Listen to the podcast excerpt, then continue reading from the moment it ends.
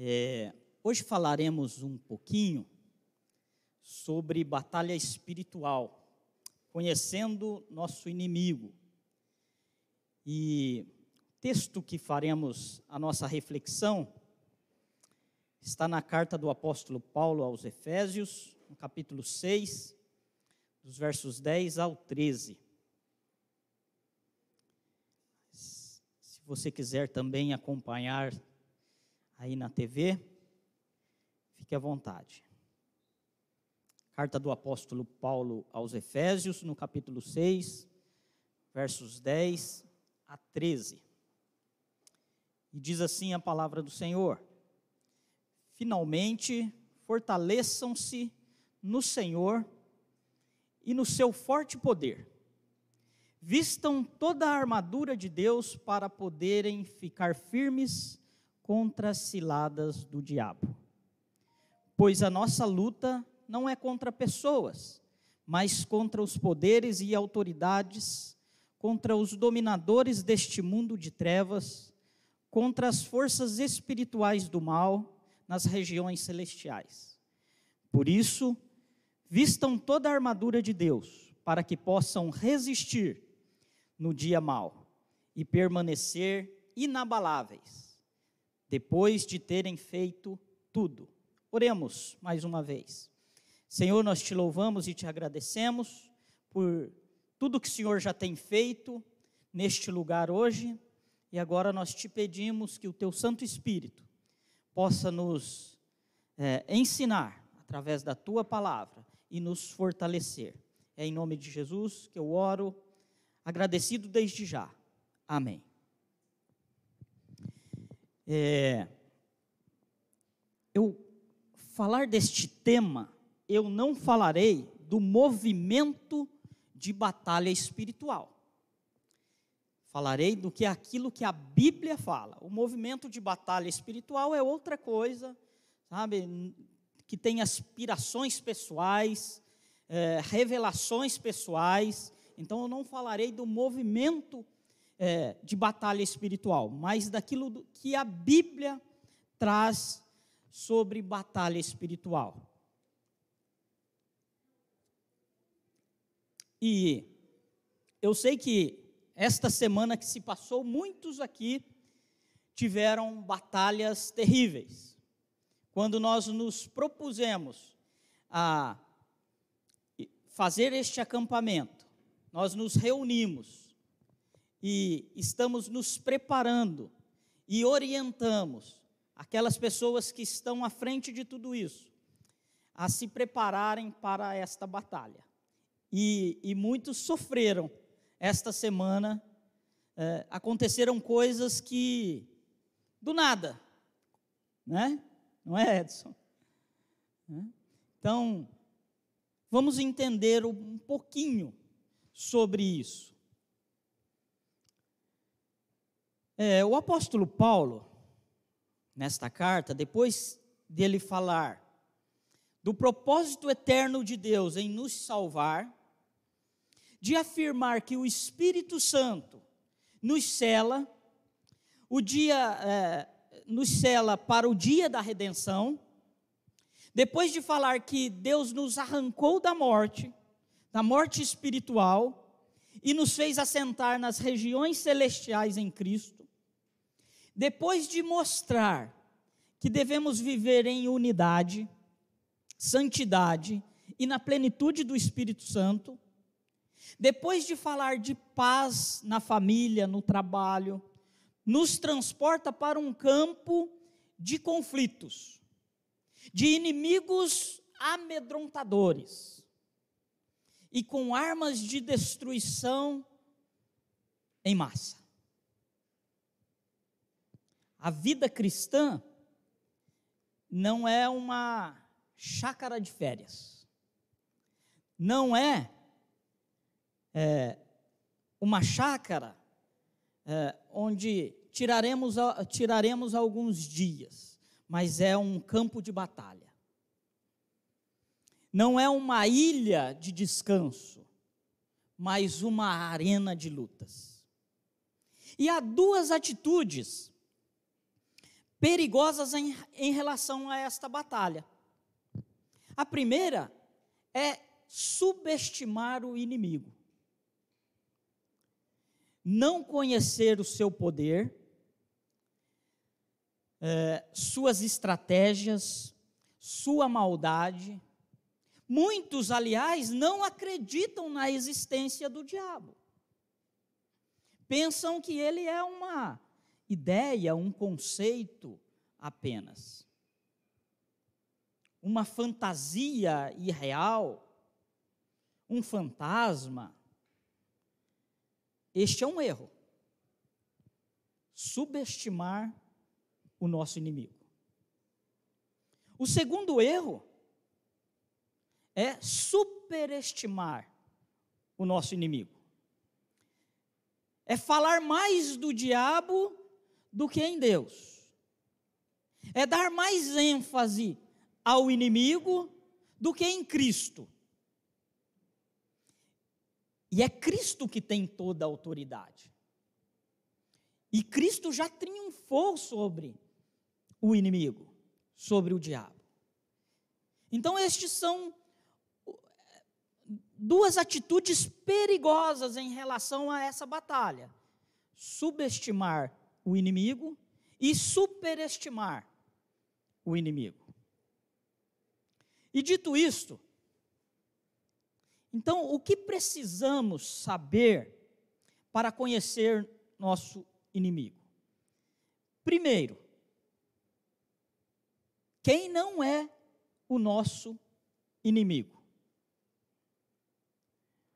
Muitas vezes lutamos contra pessoas odiamos, as agredimos, as ferimos, as atacamos, mas essas pessoas não são nossos inimigos, nossos verdadeiros inimigos.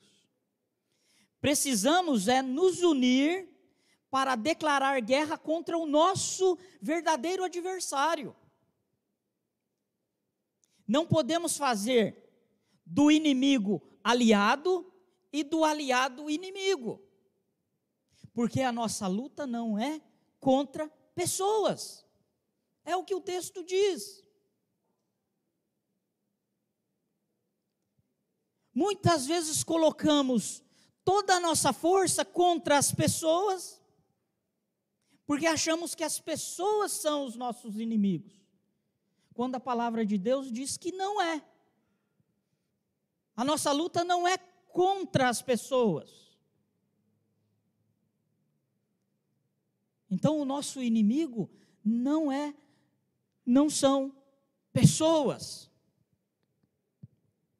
Aliás, nós devemos orar pelas pessoas. Devemos evangelizar as pessoas. Devemos fazer de tudo pelas pessoas até morrer pelas pessoas. Então, quem não é o nosso inimigo? As pessoas. Segundo, quem é o nosso inimigo então? O nosso inimigo tem muitos nomes. Cada um mostra uma de suas facetas. Ele é chamado de diabo, Satanás, Lúcifer, antiga serpente, dragão, Belzebu, Apolion, Abaddon, inimigo, adversário, acusador, tentador, maligno, pai da mentira, assassino, Deus deste século, príncipe da potestade do ar. E seu currículo é extenso e é terrível. E o diabo não age sozinho. Há uma hostes, há uma hoste. Existe uma ordem demoníaca. O reino das trevas possui uma organização que está empenhado em perseguir os descendentes da mulher. Apocalipse capítulo 12, ao final, não podendo matar o menino, ele se põe diante da praia, do mar, e chama os inimigos para perseguir a igreja do Senhor. Este é o nosso inimigo. Que não age sozinho e tem uma ordem para perseguir aqueles que servem a Deus. E terceiro, eles são poderosos. Nossos inimigos são, chamados de principados e potestades, de dominadores deste mundo tenebroso. E seu domínio é de alcance mundial. O mundo inteiro jaz no maligno. O diabo tem um reino. Ele mantém os seus súditos escravizados num reino de trevas. Ele cega o entendimento das pessoas. Ele atua nos filhos da desobediência, fazendo deles seus escravos. Por isso que as pessoas são escravas deste mundo. Por isso que quando nós tentamos fazer alguma coisa para alcançar essas pessoas, nós somos atacados. Porque há uma batalha acontecendo.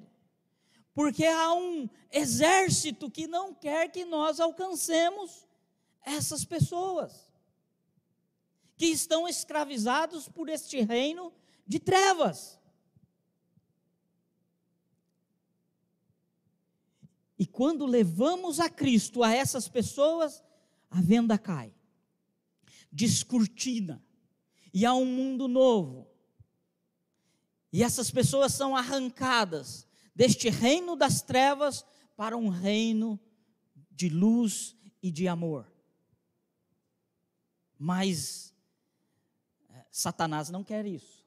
Este exército não quer isso. Por isso ele luta. E acontecem muitas coisas que aconteceram esta semana com muitos aqui. E, e muitas vezes sem explicação nenhuma. Eles são poderosos. Outra coisa que precisamos conhecer do nosso inimigo é que eles são malignos. São os dominadores deste mundo tenebroso. São as forças espirituais do mal que operam na esfera da realidade invisível. Nós não vemos, mas sentimos. são os agentes secretos do mal, levando morte, violência, degradação, engano, perversão. Temos visto guerras, violência, destruição, famílias arrebentadas, feitiçaria e coisas tenebrosas manipuladas pelas mãos iníquas do diabo e suas hostes. Essa semana, quinta-feira, eu durante toda a semana eu estava bem. E quando nos propusemos a todo dia da semana estar aqui para orar e, né? na quinta-feira eu abri os olhos para sair para trabalhar eu me senti mal.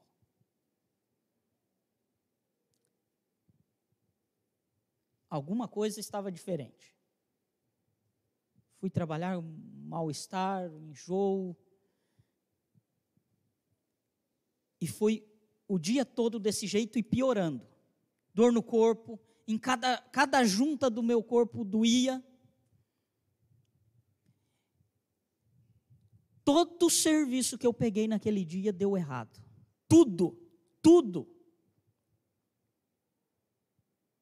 E para piorar, eu tive que ficar até nove e meia da noite ainda para as 21h30 30, para terminar tudo que deu errado durante o dia. Normalmente não acontece isso. Vim para sair do serviço e vim para cá. Cheguei aqui, to, todos que estavam aqui, nossa, que dia terrível foi hoje. Nós já tínhamos entendido e estávamos falando sobre isso durante aquela semana, orando sobre isso.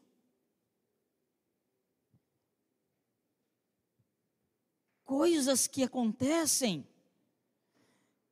no, no mundo espiritual que nós não vemos, mas que nos afetam, que nós sentimos.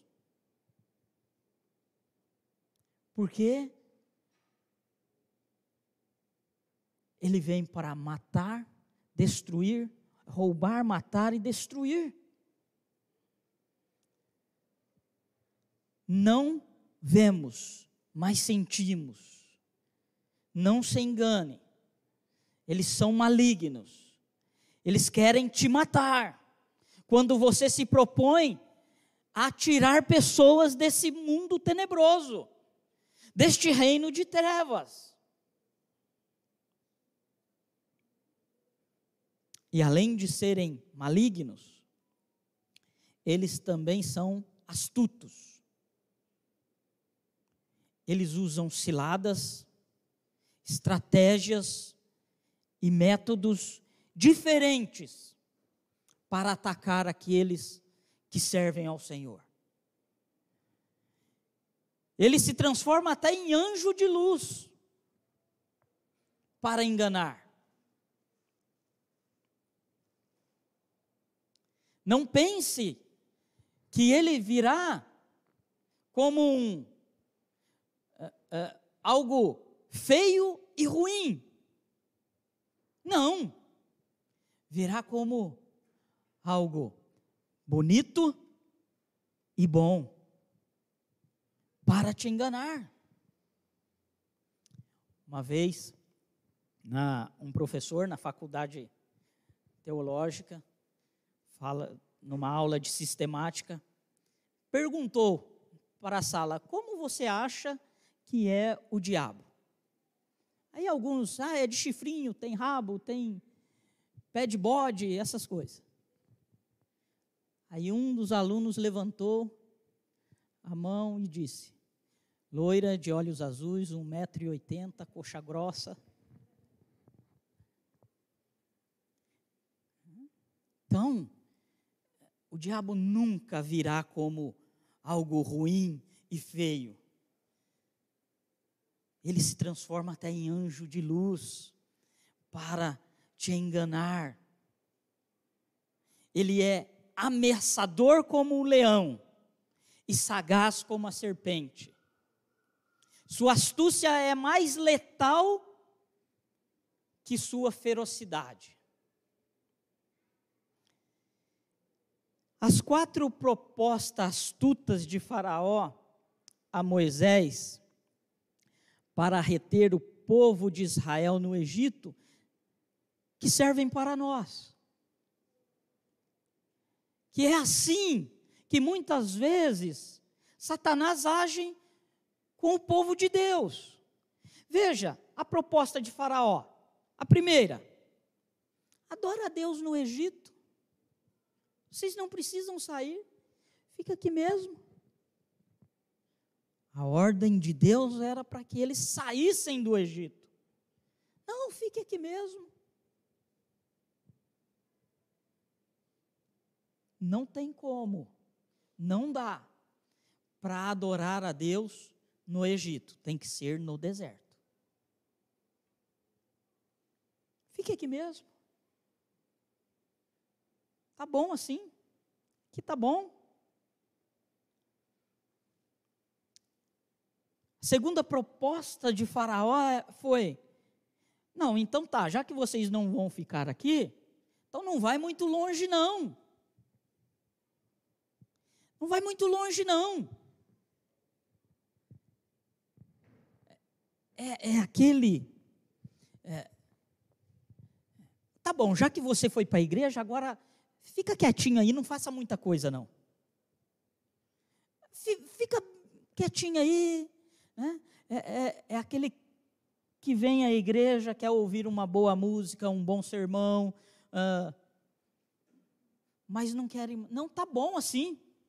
Até aqui tá bom. E o pior, quando chega alguém que está interessado, que quer ir avante, ela é uma ferramenta de Satanás para dizer: não, cara, você é novato ainda, isso vai, vai passar.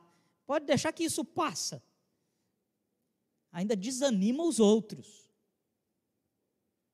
Não, não vai muito longe, não.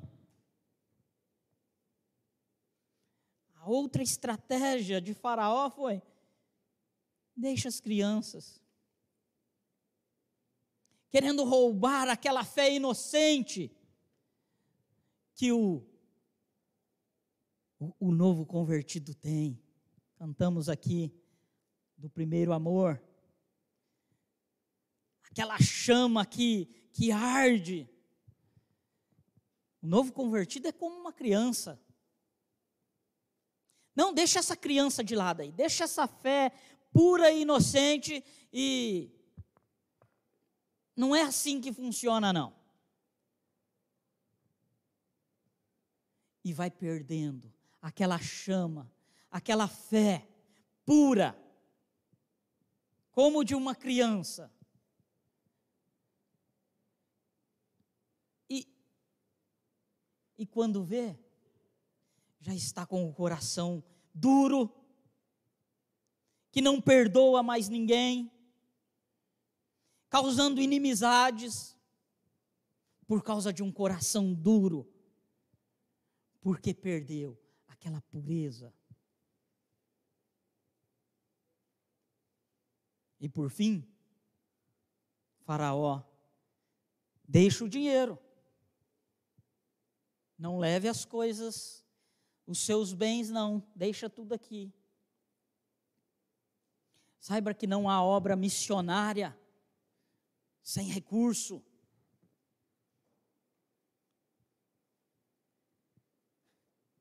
Os seus bens também é para o Senhor. Veja onde que Satanás atinge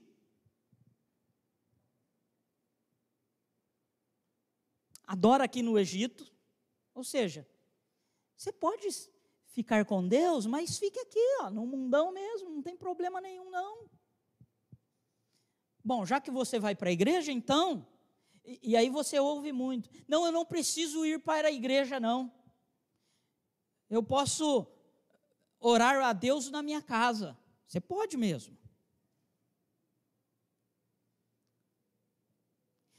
Mas então, já que você vai para a igreja, então não vai muito longe, não. Não se envolva muito, não. Maneira aí. Se você é assim, não atrapalhe então aqueles que querem. Não diga nunca essa frase. Ah, está no começo, é, é, assim mesmo, mas você vai ver que vai mudar. Nunca fala isso. Fale isso para alguém. Deixe as crianças. Não perca a pureza do primeiro amor. E deixa o dinheiro. Não, eu não vou dar dinheiro na igreja, não, porque é, os pastores são tudo ladrão. Eu não sei qual a referência de pastor que você tem.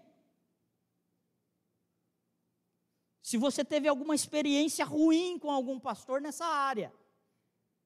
Mas nem todos são assim. A obra missionária precisa de recursos. Se não for você, será outro. Então eles são astutos. Nosso inimigo é astuto. Então, relembrando, conhecer o, o nosso inimigo. Quem não é o nosso inimigo? As pessoas não são nossos inimigos. Quem é o nosso inimigo? É Satanás, com vários nomes aí, com várias facetas. Eles são poderosos, eles são malignos e eles são astutos. E diante disso, depois de conhecer, talvez você pergunte: mas como vencer a um inimigo poderoso, astuto, maligno? E de como este inimigo age, também precisamos conhecer as armas que temos para derrotá-los, para derrotá-lo. Primeira arma que temos é o poder de Deus. Verso 10: Finalmente, fortaleçam-se no Senhor e no seu forte poder. Temos o poder de Deus. Uma pessoa não pode fortalecer-se a si próprio. A nossa força não vem de dentro, mas vem de cima. A nossa força vem do Senhor. Todo o poder de Deus está à nossa disposição.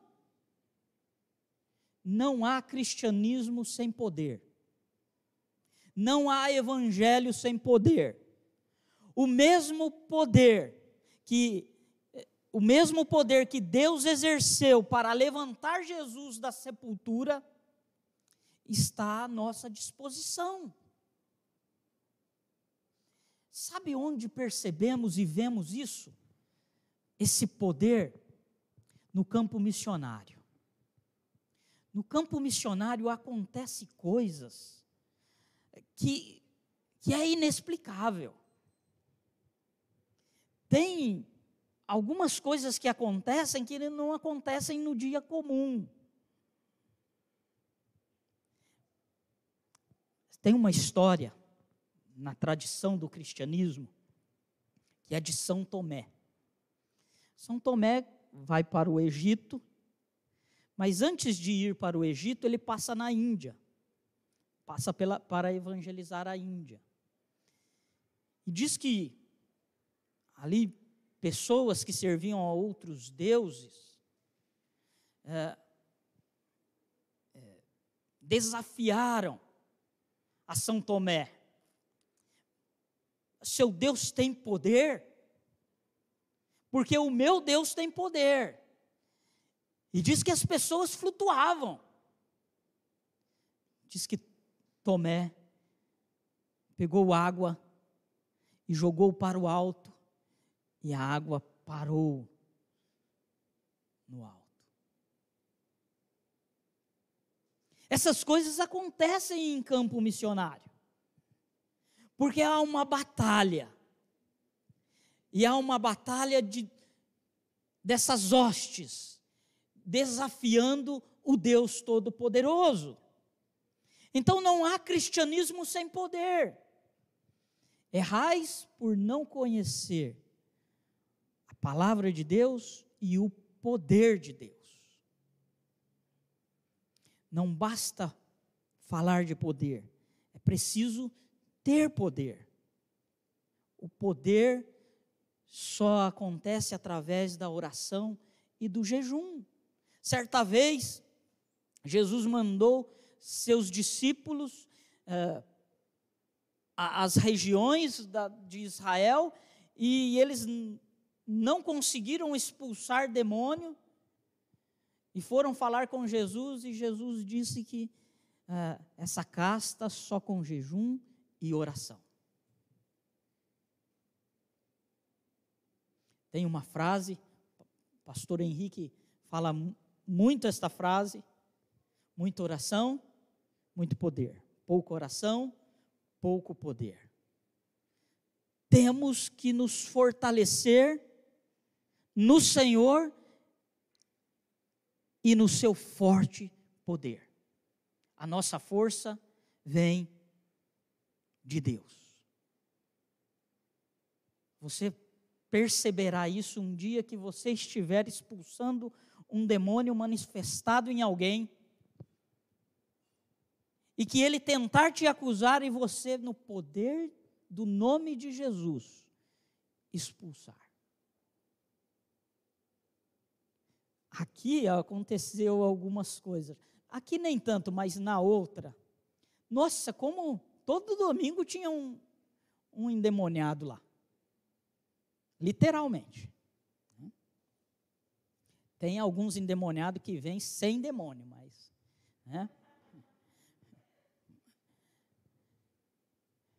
Me lembro um dia que o Henrique, com os olhos fechados, entrou uma mulher e ele estava orando, no final da pregação já, orando, entrou uma mulher e foi direto para ele. Eu vi aquilo lá,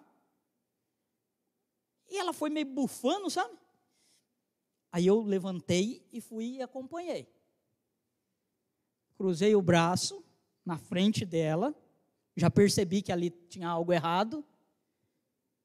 E ela olhando para o Henrique assim, querendo socar o Henrique, o pastor Henrique.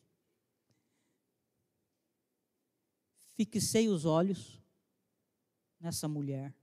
Ela olhou para mim e saiu correndo.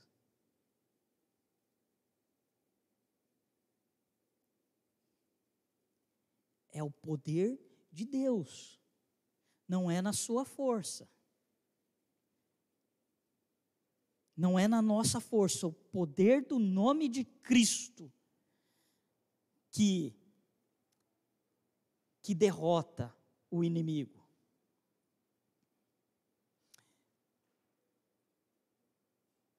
A outra arma que temos é a armadura de Deus. O verso 11 diz assim: Vistam toda a armadura de Deus, para poderem ficar firmes contra as ciladas do diabo. Temos toda a armadura de Deus palavra, a palavra de Deus, que é poderosa, a fé, a salvação, o Evangelho. Deixa eu contar uma história que aconteceu comigo. Eu nunca tinha entendido isso até depois da conversão. Teve uma época da minha vida que eu estava procurando espiritualidade. Eu queria servir a um ser espiritual. Mas eu não sabia quem. Mas eu queria. Então eu comecei a procurar. E eu fui em alguns centros de cadomblé. E um desses que eu fui convidado por um amigo, quando eu cheguei na porta, tinha uma entidade, caboclo sete flecha. Ele estava entregando uma profecia para outra pessoa. Ele olhou para a porta, me viu e disse assim: O que você está fazendo aqui? Aqui não é o seu lugar. Eu falei, meu Deus do céu, o que, que é isso? Aqui não é o meu lugar. E ele voltou para a pessoa lá, começou a conversar de novo, e eu fiquei parado. Eu não sabia se eu ia embora, se eu entrava, eu não sabia. Até que ele daí se voltou para mim e falou: entra. Eu entrei. Aquele dia eu tomei garrafada. Ele jogou uma garrafa de pinga em mim, pegou na minha coxa aqui, ficou roxo na hora. Depois ele mesmo veio e fez lá suas mandingas lá, o roxo saiu, parou a dor. Acontece, gente. É verdade isso. Mas aquela frase ficou na minha mente por muito tempo. Aqui não é o seu lugar. Aí depois entendendo a teologia reformada, eu fui entender por que que. Sabe aquele desejo de buscar algo transcendente, de servir a algo, a, a alguém, a um ser acima? Era que Deus já tinha me dado uma nova vida. Eu só não sabia, eu só não tinha me convertido ainda. Porque Satanás não sabe quem são quem é de Deus e quem não é antes da nova vida. Porque ainda a pessoa não está selada. Mas após a nova vida, vem o arrependimento, a conversão. E eu estava procurando isso, porque Deus já havia me dado uma nova vida, e eu estava procurando este Deus, até que um dia eu o encontrei. E aí porque ele me encontrou primeiro. E aí eu, um dia num culto, eu entreguei a minha vida a esse Deus que tinha já me encontrado. Então a palavra de Deus, a fé, a salvação, o evangelho que é o próprio Cristo, nos protege, nos livra de todo mal. O mal vem, para destruir, mas nós temos a armadura. Estamos preparados com a palavra de Deus, a fé, a salvação e o Evangelho. E por fim, temos que estar vigilantes constantemente. Os versos 11 a 13 diz assim: Vistam toda a armadura de Deus, para poderem ficar firmes contra as ciladas do diabo. Pois a nossa luta não é contra pessoas, mas contra poderes e autoridades, contra os dominadores deste mundo de trevas, contra as forças espirituais do mal nas regiões celestiais. Por isso, vistam toda a armadura de Deus, para que possam resistir no dia mal e permanecer inabaláveis, depois de terem feito tudo. E nesta guerra não há trégua. Não podemos abaixar as armas. Não podemos distrair. Sansão e Davi tiveram grandes vitórias. Mas em, determinados, em determinado momento da vida, de Sansão e Davi, eles baixaram a guarda. Porque não vigiaram. Sansão achou que era o cara. Tinha muita força. E que uma mulher não podia derrubá-lo. E o derrubou. E Davi também. Derrubou um gigante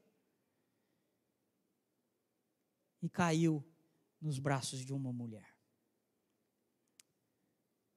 Tiveram grandes vitórias, mas grandes derrotas.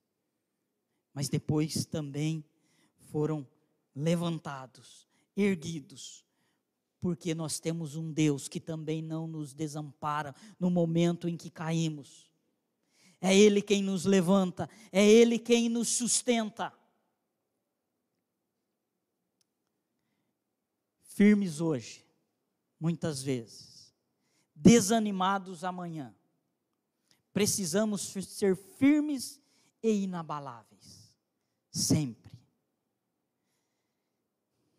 Eu gosto de um exemplo muito simples, que é o do jogador de futebol.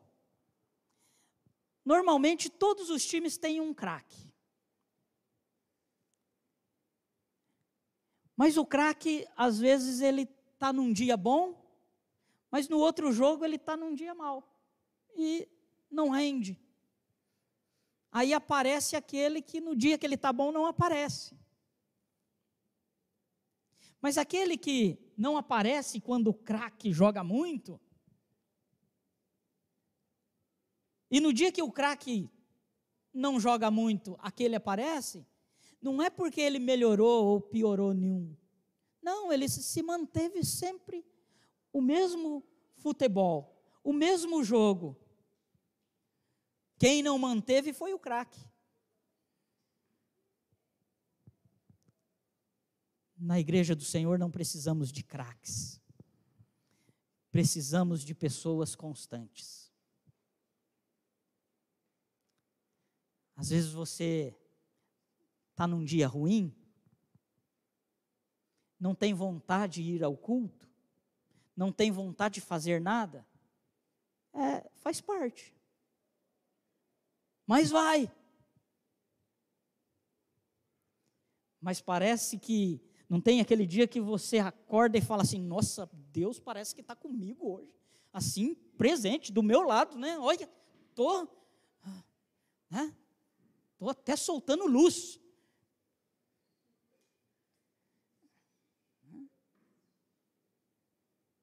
E é assim, somos seres humanos. Nós precisamos nos manter constantes.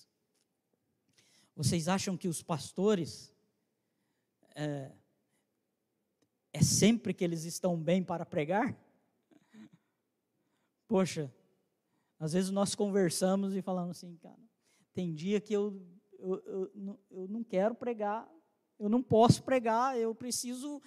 Eu, hoje eu precisava, não hoje, né? Mas tem dias. É, eu preciso ouvir. Mas temos que estar lá.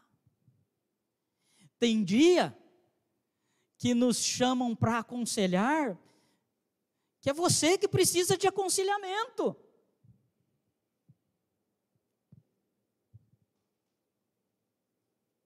mas precisamos nos manter constantes, independente das nossas emoções, sensações.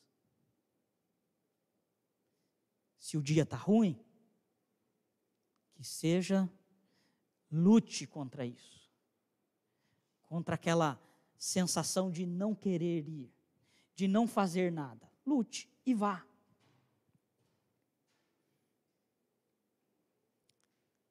E aí eu quero, para finalizar, deixar duas perguntas para nós refletirmos e praticarmos. Você conhece pessoas que um dia já influenciaram a sua vida e hoje estão afastadas? Talvez essa pessoa seja você. Que já influenciou muito, mas hoje está afastado, afastada. Está aqui, mas com a mente em outro lugar. Conhece gente que já andou com Deus e hoje está ferida, envergonhada pelo inimigo? Talvez possa ser você.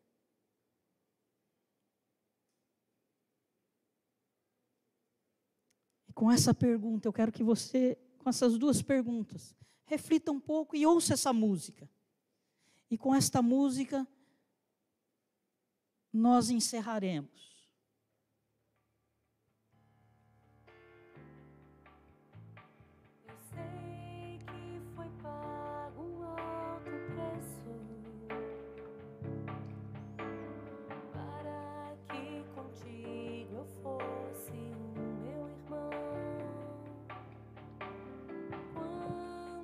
Para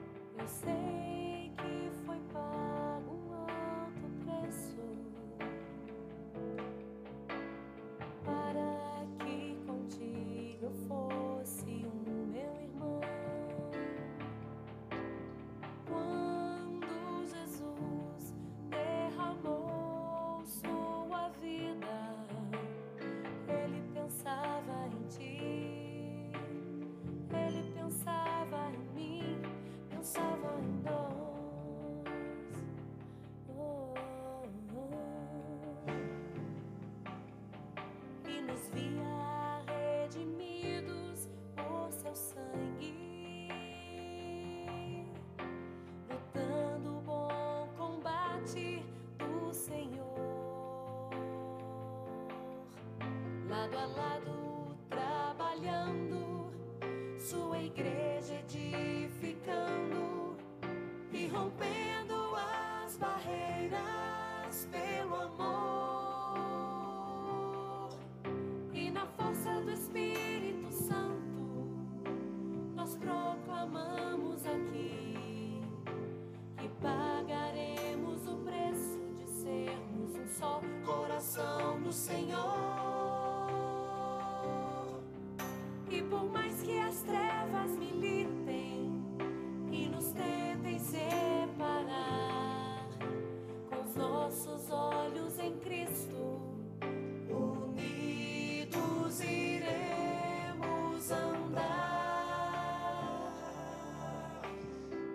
Eu não sei o que você está passando por esses dias, mas não desanime.